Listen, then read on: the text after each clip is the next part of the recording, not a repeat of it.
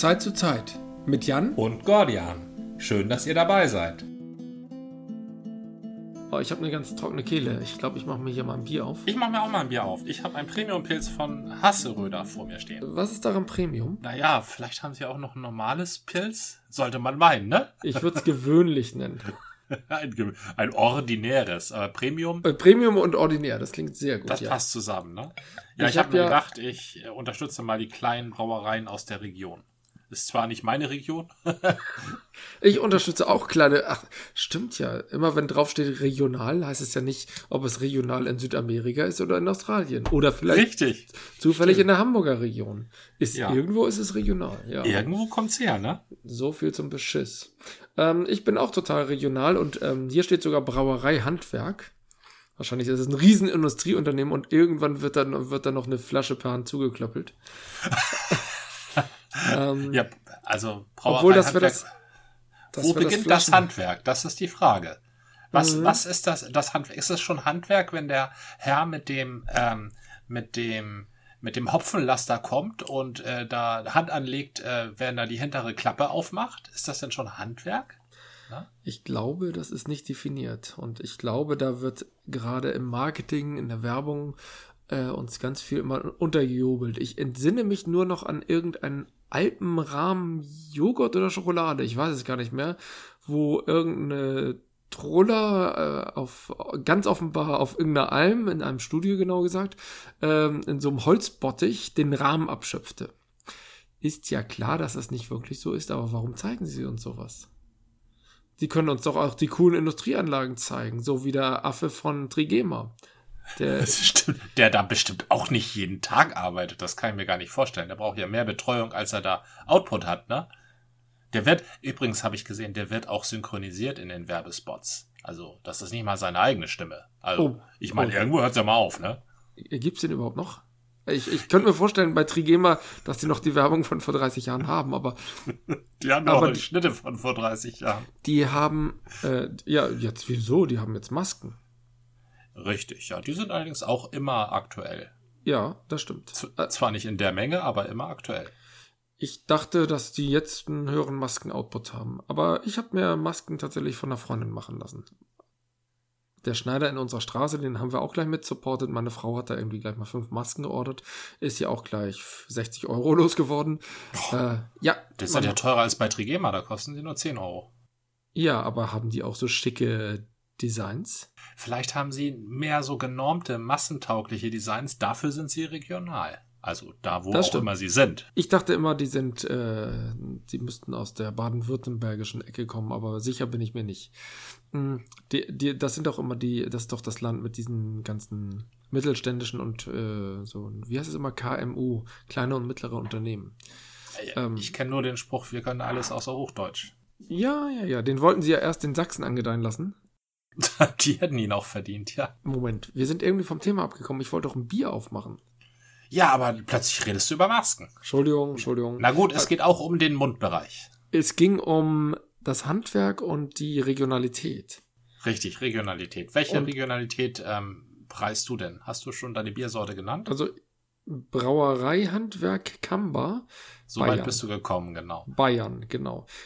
Das ist, äh, nennt sich Four Sessions Session Pale Ale. Ich weiß nicht, was die Four Sessions da bedeuten, dass sie vielleicht in Four Sessions das irgendwie gebraut haben oder dass sie vier Brausessions gehabt haben und das ist jetzt die Pale Ale Session und ansonsten war da noch die Helles Session und die Porter Session und die keine, und die Box-Session, keine Ahnung. Also kann alles angehen außer Porter. Wie ich meine Bayern kenne, ähm, haben die ihre eigenen Starkbiere und ignorieren das Porter einfach so stimmt, ganz stimmt, stimmt. lamoyant. Das Bock hat sich damals bei denen durchgesetzt, das Porter braucht noch ein paar Jahrhunderte. Das Porter braucht noch ein wenig, ja. Oh. Ich, ich, ähm, ich trinke meinen Hasseröder immer aus dem Glas, deshalb schenke ich mir zu. Ja, ich auch, ich auch. Also ich äh, trinke meinen Hasseröder nicht immer aus dem Glas, aber ein Pale Ale möchte aus dem Glas getrunken werden. Oh, schöner Schaum. Ja, das hat es verdient, das stimmt, ja. Schöner Schaum. Fast wie eine Creme. Dann sage ich mal auf das, was es wert ist. Auf das, was es wert ist. Mhm. Ja, so ein bisschen Wärme tut dem Premium-Pilz immer gut. Dann können die Hopfen so richtig aus ihr rauskommen. Hätte man früher nie gesagt. Da hätte man gedacht, Wärm, das muss kalt sein und wenn das warm ist, ist es bestimmt schon schal. Aber das spricht ja nur für ein schlechtes Bier. Ich möchte, ich möchte da noch eine Stufe tiefer steigen. wenn man früher, wenn, wenn früher irgendjemand sich so über Bier ausgetauscht hätte, hätte man den für verrückt gehalten und ihm gesagt, ähm, du solltest wohl lieber auf Wein umsteigen, wenn du so gerne über dein Getränk äh, sprichst. Stimmt, stimmt. Ja, die Zeiten waren hart früher. Raue Zeiten waren das. Raue Zeiten mit nur 400 Biersorten. Ach, wie hat, haben wir das überlebt? Gab es immerhin 400? Na gut, im Süden gab es ja schon, schon immer also viel. In ja. Deutschland? 400 ja, Biersorten? Das aber ich schon, ja. 400 fürs ganze Land ist schon ganz schön reduziert, da hast du recht. Und im Norden ja. gab es gefühlt 10. Vielleicht waren es auch 20. war ja, war schon echt ein, echt ein dünner Markt. Ja, war echt eng, ne? Das, ja. und, die, und jeder kannte sich aus, so zumindest in der Region.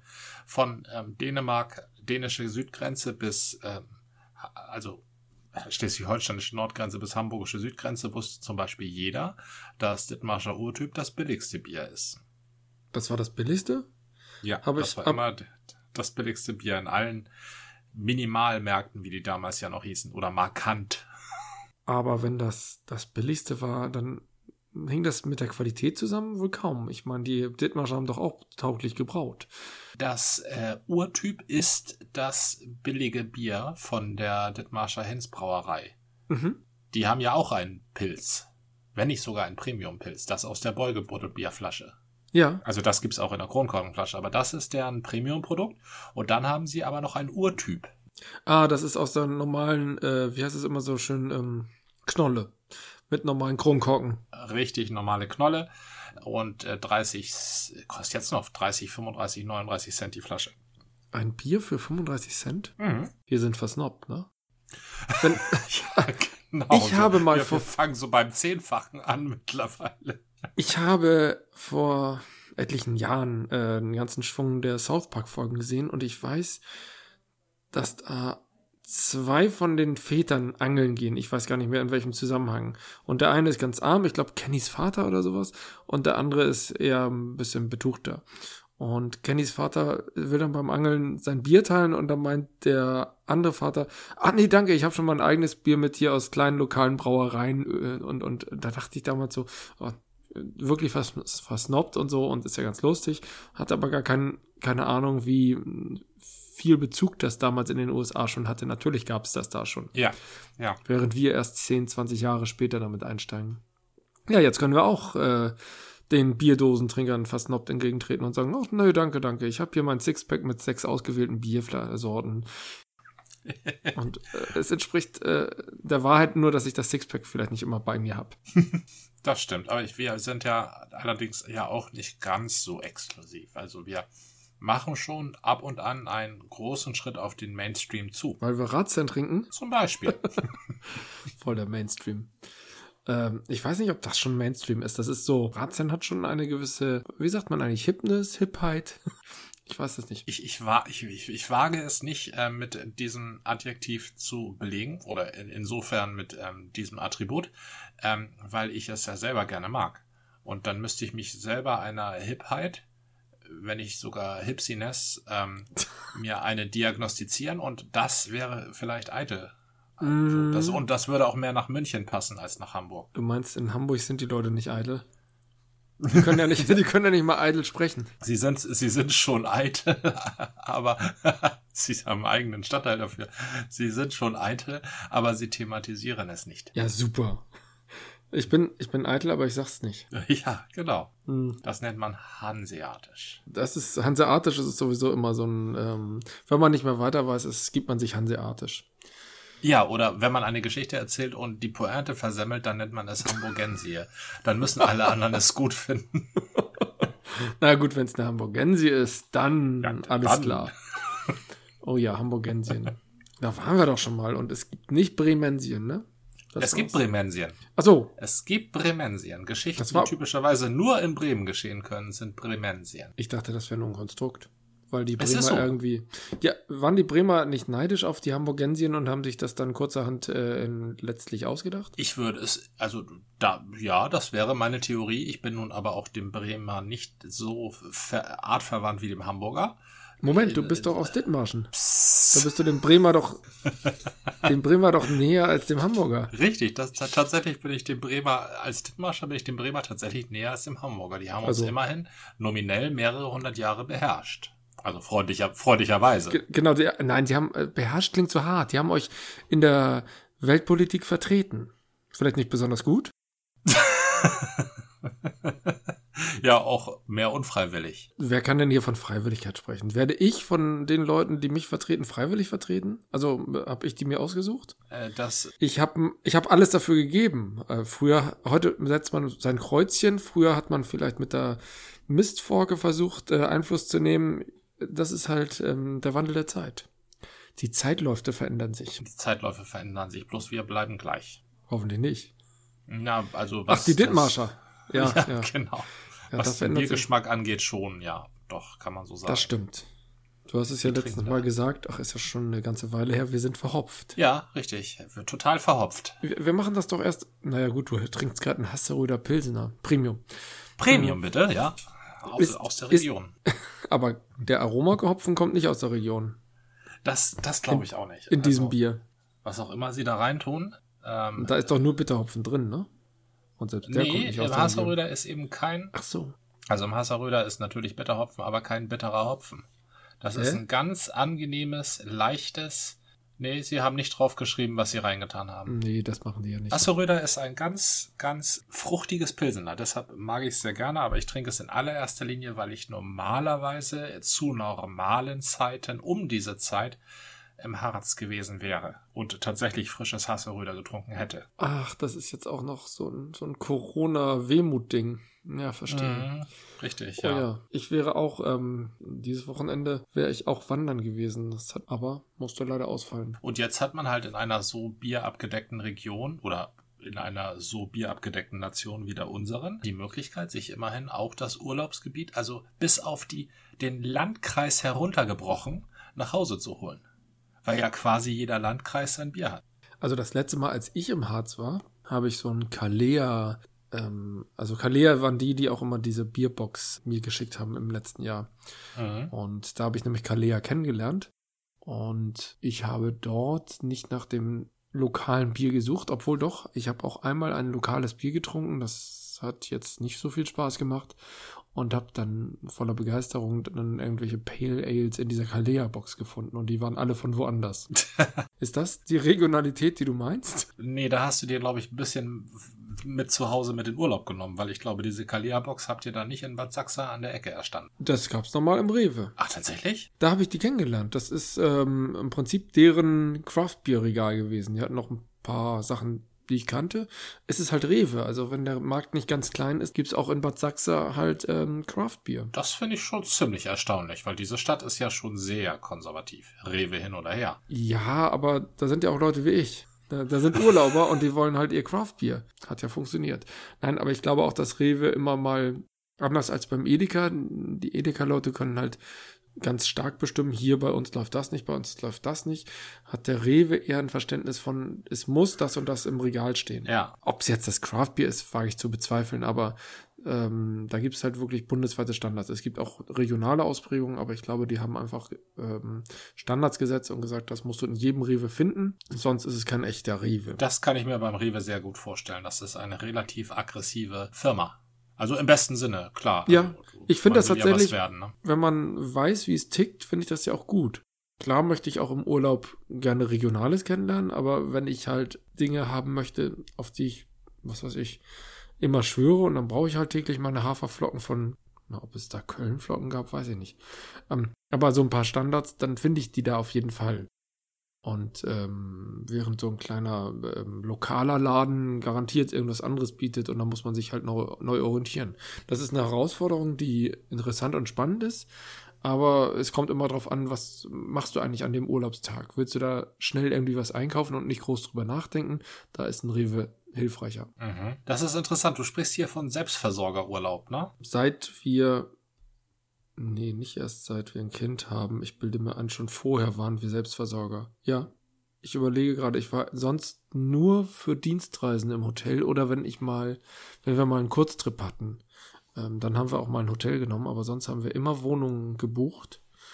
weil wir mit Kind halt, spätestens mit Kind, die Flexibilität haben wollten, wann wir aufstehen, wann wir losgehen, ähm, wann wir essen, dass wir das Essen nochmal zurückstellen. Nee, das kann, Kind hat jetzt keinen Hunger.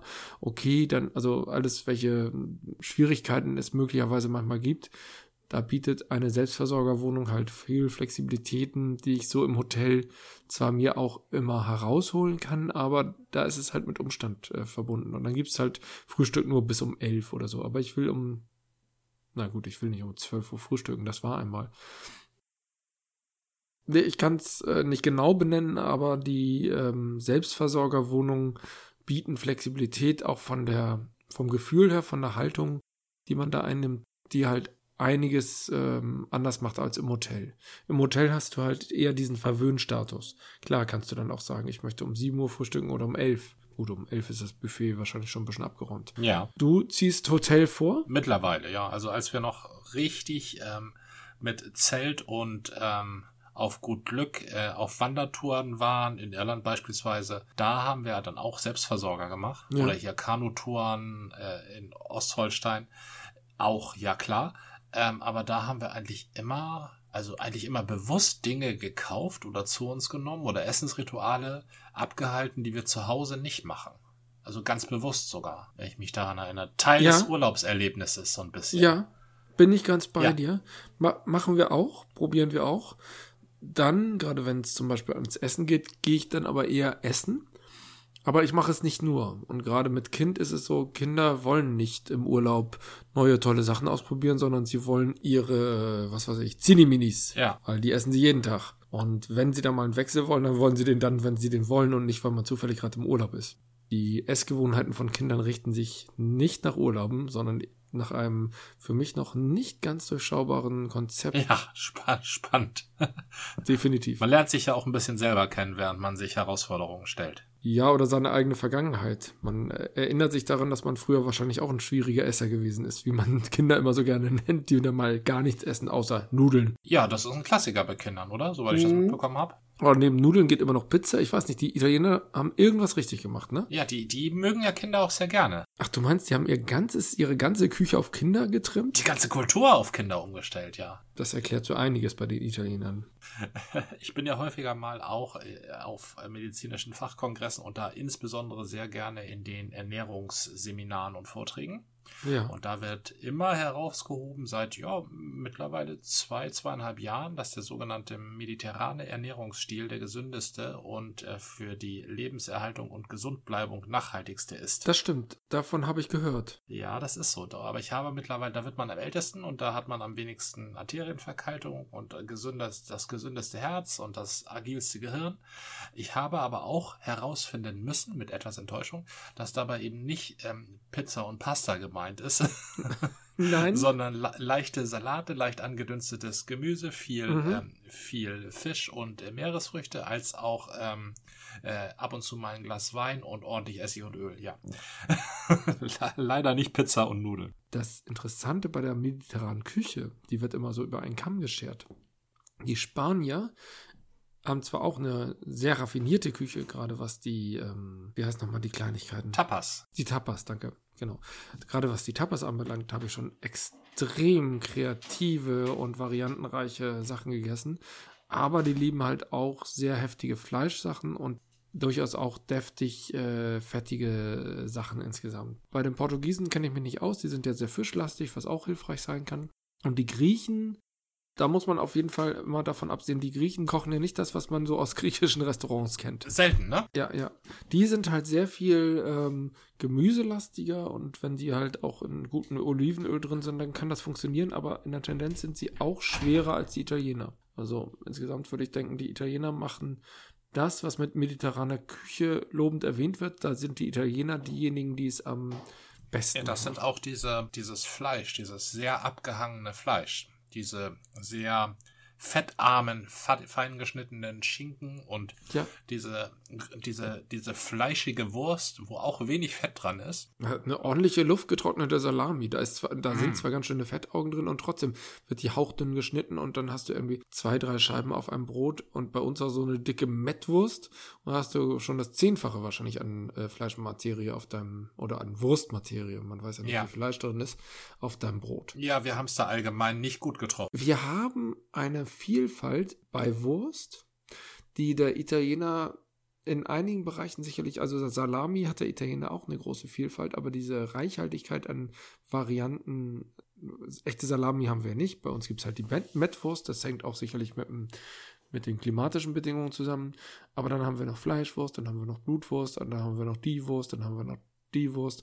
Da gibt es halt eine Vielfalt, die muss man nicht alle mögen, aber aus dem Variantenreichtum, glaube ich, ähm, über das Land in vielen Dingen. Beim Bier sicherlich auch und beim Brot, beim Brot insbesondere. Da sind wir wiederum den Italienern um einiges voraus, ne? Die mit ihrem Weißbrot. ja, du, du bist mir in, in Sachen Italienkenntnis um einiges voraus. Ich, ich versuche ja im Laufe meines Lebens, das ist ja eins meiner eisernen Prinzipien, möglichst wenig nach Süden zu fahren, also südlicher als Hannover. Und ich, ich schaffe ich schaff es auch. Der Ich Süden kommt aber zu uns.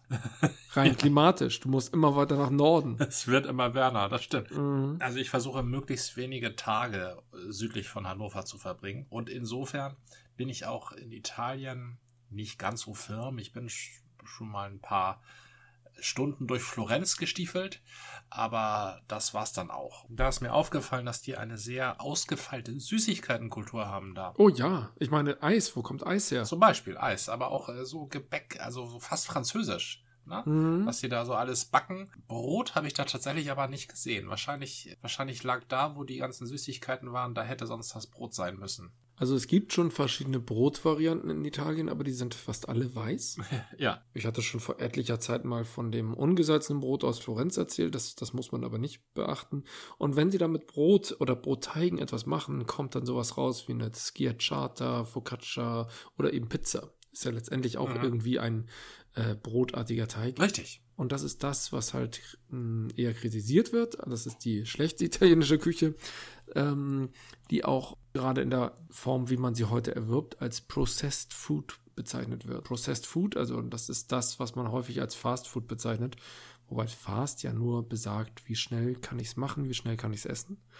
Und ein Processed Food ist halt das mit viel ähm, Industrieprozessen dahinter oder ähm, meistens auch mit irgendwelchen komplexen Rezepten, die ähm, industriell gut machbar sind, aber für den Hausgebrauch gar nicht geeignet.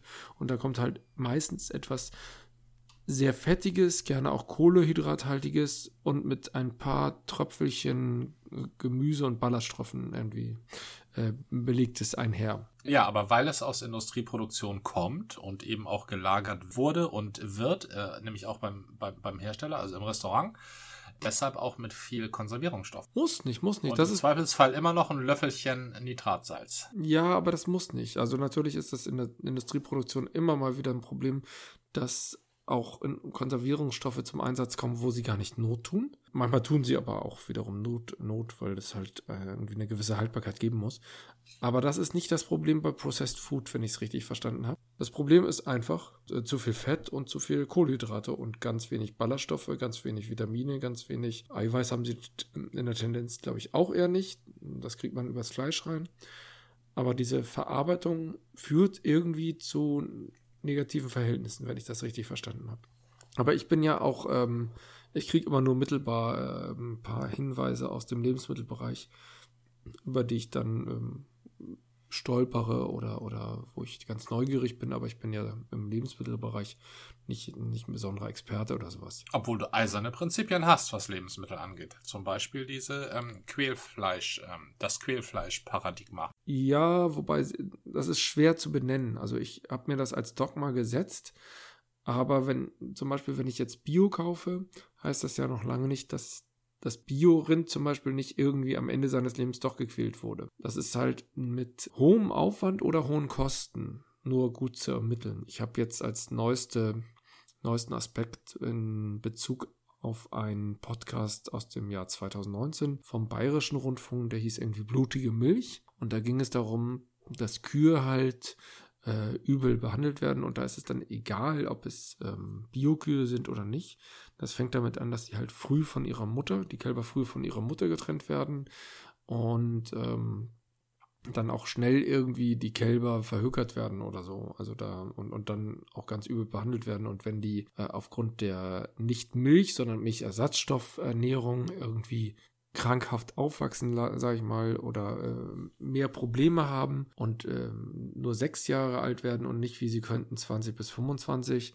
Und dann werden sie halt schnell irgendwie ähm, auf dubiosen Schlachthöfen dann ähm, ich weiß nicht, letztendlich abmassakriert. Das kann auch bei Bio passieren. Nach allem, was ich weiß. Es gibt irgendwie jetzt im Demeter-Zusammenhang einige Milchhöfe, bei denen die Kälber, das heißt irgendwie ist unter dem Label Elternzeit für Kühe, ist natürlich ein schöner Werbeslogan. Und die, die Milch kostet dann halt auch definitiv mehr, weil die Kuh für die Stillzeit der Kälber natürlich ausfällt. Und das ist so eine Sache, das mache ich halt teilweise. Das Problem ist, dass sie dann auch sagen, naja, unsere Milch ist so natürlich, dass wir auch das Ganze nicht homogenisieren müssen. Das ist dann gerne so ein Bundle, wo ich immer denke, oh, doch, ich hätte... Oh, I, äh, ö. Genau, ich, das, möchte, Also da hört es auch irgendwann auf. Ich möchte nicht die Fettaugen in meiner Milch schwimmen haben. Das habe ich doch gar nicht gewollt. Ich will, dass die Kuh gut behandelt wird. Homogenisierung ist doch gar nicht, gar nicht Schlimmes das sind so Aspekte, wo man dann schnell in diese Öko-Ecke rutscht, wo Leute eben nicht nur die, das Tier gut behandelt wissen wollen oder vielleicht bestimmte Chemikalien oder, oder Gifte, sag ich mal so grob, das ist natürlich auch schon wieder pauschal, in ihrem Essen haben wollen, sondern wo dann noch was mitgereicht wird, wie, ja, du kaufst hier super Bio-Kartoffel und hast ja auch noch die Hälfte Erde an der Kartoffel. Deswegen sind die jetzt doppelt so schwer und außerdem ja. darfst du sie auch noch sauber machen. Äh, Richtig. Und dann hast du nämlich die Erde. Weißt du, was mit der Erde passiert? Was du bist denn? ja faul und spülst die Erde ins äh, Waschbecken. Mm. Und da setzt sie sich schön ab, weil es nämlich eigentlich lauter kleine Steinchen sind. Ja. Die, äh, die setzt sich schön ab in der Beuge, die du da unten hast, in der Geruchsbeuge. Ja. In dem so, und geht nämlich nicht weiter. So, ja. und da, da hast du dann später noch viel Spaß dran. Ja, und dann arbeitest du mit Rohr frei und dann hast du alle Vermeidung von Chemikalien auf dem Feld, eins aber dir im Abwasser. Richtig, eins aber dir im Abwasser. Und ich war ja selber in der kartoffelerzeugenden ähm, Landwirtschaft tätig. Und ich kann ja sagen, es ist keine Schwierigkeit, eine Kartoffel von Erde zu befreien. Da gibt es so Rollfelder, ja. da rollen die rüber Ne? Und das, das sind so sechs, sieben Meter Gerolle, dass sie da machen, mhm. dass sie da zu erledigen haben. Und am Schluss, da ist die Kartoffel frei von Erde. Ja. Das ist kein Problem. Ne? Und wenn du es ganz, wenn du sie ganz blank haben willst, also nicht staubig, sondern ganz blank, dann wäschst du sie sogar nochmal. Das kann mhm. die Landwirtschaft heutzutage, zumindest ein Kartoffelbauer, der hat ja halt nicht dieses ganze Gedingse mit den Kühen, der kann das durchaus leisten. Ne? Aber wenn halt die, wenn die Demeter-Leute kommen, dann sagen die, ja, ich möchte eine möglichst schmutzige Kartoffel. Sie wissen ja, wie unsere Kunden sind. und dann, dann nimmt er diese Kartoffel halt ein bisschen früher aus dem, aus hm. dem äh, Prozess und legt aber trotzdem ein paar Cent drauf. Genauso gibt es ähm, Bio-Eier, eigentlich nur in Braun, zumindest aus, hier aus der Region. Wenn ich sie in Weiß haben will, kommen sie aus Dänemark. Das ist so, hä? Also gerade zu Ostern möchte man ja Bio-Eier, äh, egal welche Eier, aber bei uns halt Bio-Eier gerne auch mal bemalen und braun, braune Eier bemalen kann man vergessen. Weiß müssen sie sein, genau. Ja, ne, und es ist überhaupt kein Problem, weiße Eier zu haben. Aber da hat mal wieder das Marketing zugeschlagen, das Bio-Marketing. Das hat nämlich festgestellt, naja, wenn die braun sind, dann glauben die Kunden eher, das sind Bio-Eier. Also das ist so dieses ja. Unterbewusste. Braunes Bio. Schmutziges ja, Bio. Ja. Brauner Zucker ist ja auch gesünder als weißer Zucker. Ah, was für ein Scheiß, ja. Der ist einfach nicht so gut gereinigt. Ganz super. Rohrohrzucker. Wenn ich ja, diesen, totale. Die, denken, die Leute denken, sie tun ihren Zähnen damit was Gutes. Oder, oder na, noch, ein, noch ein Klassiker, Naturtrüb. Also Saft zum Beispiel. Naturtrübe Säfte sind ja auch gleich viel bekömmlicher als äh, Säfte, wo die Sapsche rausgefiltert wurde. Da kann es tatsächlich mit den Ballaststoffen sein, weil du die ja mitnimmst die trinkst du ja wirklich. Also es geht, ich bin kein großer Freund von Stückchen im Saft, aber es kann sein, dass die Ballaststoffe in naturtrüben Säften besser sind. Außerdem naturtrübe Biere, darauf lasse ich auch wohl nichts kommen. Ich habe hier, glaube ich, gerade eins. Naturtrübe ja. Biere ist eine ganz andere Nummer. Jedes Bier ist von Natur aus trüb. So. Säfte auch. Ja, Säfte auch, das stimmt. Aber das, in den Säften sind das doch nur irgendwelche Fibrinfäden vom, vom, von der Frucht. Im, Im Bier ist es richtig ein Stoff, ein Geschmacksstoff, der gute Treber, wovon du mir diese tollen Riegel geschenkt hast. Ja. Das ist doch eine Reminiszenz an den Treber, was da Das im stimmt. Bier rumschwimmt. Ähm, Ja. Das ist nicht nur eine Reminiszenz, sondern das ist aus dem, aus dem Treber erwachsen. Das sind diese Rebert-Riegel, ne? Ja, Ich glaube ja, ich glaube ja, das ist eine. Wie heißt das nochmal, wenn man die Buchstaben zusammenwürfelt? Das ist rückwärts. Gordian. Ach so, einfach nur Das rückwärts. Ist, Treber, Rebert. Ah ja, okay.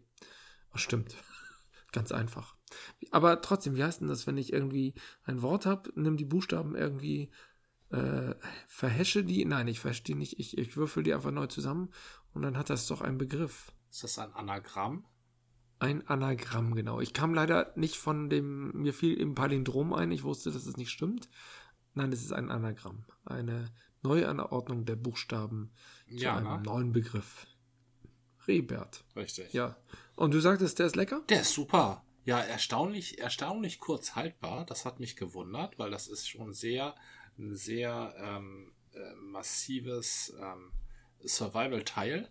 Ähm, Hm, damit ohne kann ich leider nicht die Ab Okay, äh, heutzutage, Äh, äh, also äh, Corona angenommen. macht's möglich, die Apokalypse rückt näher und eigentlich sollte man sich doch äh, jetzt schon, also wenn, dann ist es jetzt die Zeit, sich den Survival-Rucksack zu packen. Und da habe ich natürlich die Reberts dann in, vorne links in der Tasche, gleich neben der Taschenlampe und Aber dem, du sagst, die ist nur, die sind nur kurz haltbar. mit dem man Wasser trinkbar machen kann. Ja, leider, die sind nur bis, ähm, bis September, glaube ich, sind die haltbar. naja, die Apokalypse, wenn sie kommt, kommt sie schnell. Wenn sie kommt, dann kommt sie vor allen Dingen in diesen Zeiten. Wir sind ja jetzt, also man muss da draußen auf die Straße gucken und man fühlt sich an eine Dystopie erinnert, an diese Romane, die wir früher so gerne gelesen haben. The Last Man on Earth oder so. Jetzt sind wir mittendrin in diesem tollen Roman. Endlich. Je, je mehr ich da, darüber nachdenke, desto mehr frage ich mich, warum waren die eigentlich immer so negativ, diese Romane? Das stimmt. Also eine Dystopie ist ja schon ganz bewusst keine Utopie. Mhm. Und die haben überhaupt nicht zu schätzen gewusst, dass die Straßen leer sind, obwohl die Straßen sind nicht leer. Das Ganze wird sehr halbherzig hier befolgt. Ja, Corona scheint weit weg zu sein für viele Leute. Da ändert auch das Fernsehen nichts dran. Ähm, Im Zweifelsfall ähm, wohnen da bei dir auf der Ecke ja auch noch viele Ärzte und so. Und Mhm. ähm, nachdem die ja nicht so viel zu tun haben, wie sie eigentlich meinten, äh, schon zu tun zu haben, weil die Kurve ja so toll abgeflacht ist, Ja. ähm, sind die vielleicht am ehesten geneigt zu glauben, dass da ein bisschen Übertreibung in der Luft liegt. Zumal die Experten, die im Fernsehen erscheinen und sagen, ah, das ist ja alles übertrieben, auch zu oh, 95 Prozent äh, aus dem medizinischen Sektor kommen, ne? Ja, man sollte immer denken, ja, das sind ja die Experten, die müssen ja wissen, was sie sagen. Aber die wissen, was sie sagen, haben aber vielleicht eine ganz andere Intention. Sieh doch mal so, wenn die jetzt sagen, alles kein Problem, dann wird in einem Monat der Bedarf an Ärzten wieder boomen. Plötzlich haben die alle wieder ganz viel zu tun. Man wird diesen Beruf dann wieder zu schätzen wissen. Ja, plötzlich braucht es Ärzte, die einen helfen aus seiner Ja. Corona-Infektion heraus. Das ist eine Verschwörungstheorie und die ist vermutlich nicht haltbar, aber sie klingt ganz überzeugend. Wichtig ist ja, dass, dass das Ganze auf den ersten Blick plausibel ist. Darüber hinaus arbeiten Verschwörungstheorien ja nicht. Das war eine Folge des Podcasts von Zeit zu Zeit mit Gordian. Und Jan, bis zum nächsten Mal.